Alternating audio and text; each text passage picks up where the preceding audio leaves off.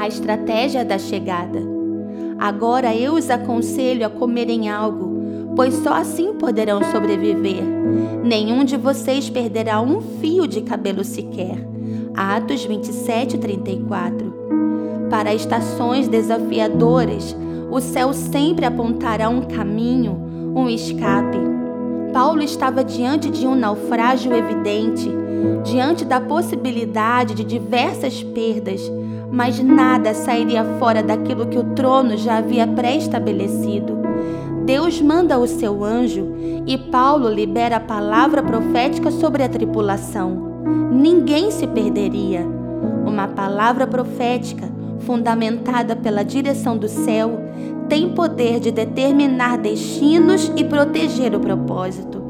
Deus já havia revelado a Paulo que todos se salvariam, mas era preciso caminhar debaixo de uma direção. Toda palavra aponta ao destino, mas também traz a estratégia até a linha de chegada. Paulo diz aos homens do navio que era preciso comer. Eles já estavam em jejum alguns dias devido ao Yom Kippur, mas a ordem agora era que comessem e abastecessem seu espírito com o alimento fresco.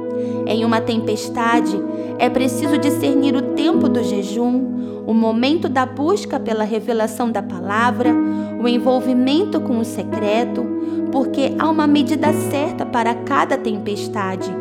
Eles haviam jejuado, mas agora era tempo de comer para que nenhum de seus cabelos se perdessem.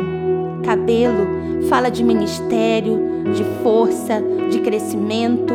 O jejum havia sido importante, mas agora era preciso comer da palavra para que seus ministérios resistissem à tempestade e permanecessem de pé. Seu destino será desafiado por diversas tempestades, mas o Espírito te entregará a ciência dos tempos para que você se mova com as estratégias adequadas. Obedeça ao comando do céu, e teu ministério se moverá vitorioso sobre as ondas até conquistar a terra firme. Quem se move discernindo o processo, vive também o sobrenatural da chegada. Obedeça a voz do Espírito, e teus cabelos não se perderão tua força será multiplicada sobre as ondas e teu propósito estabelecido sobre teu destino.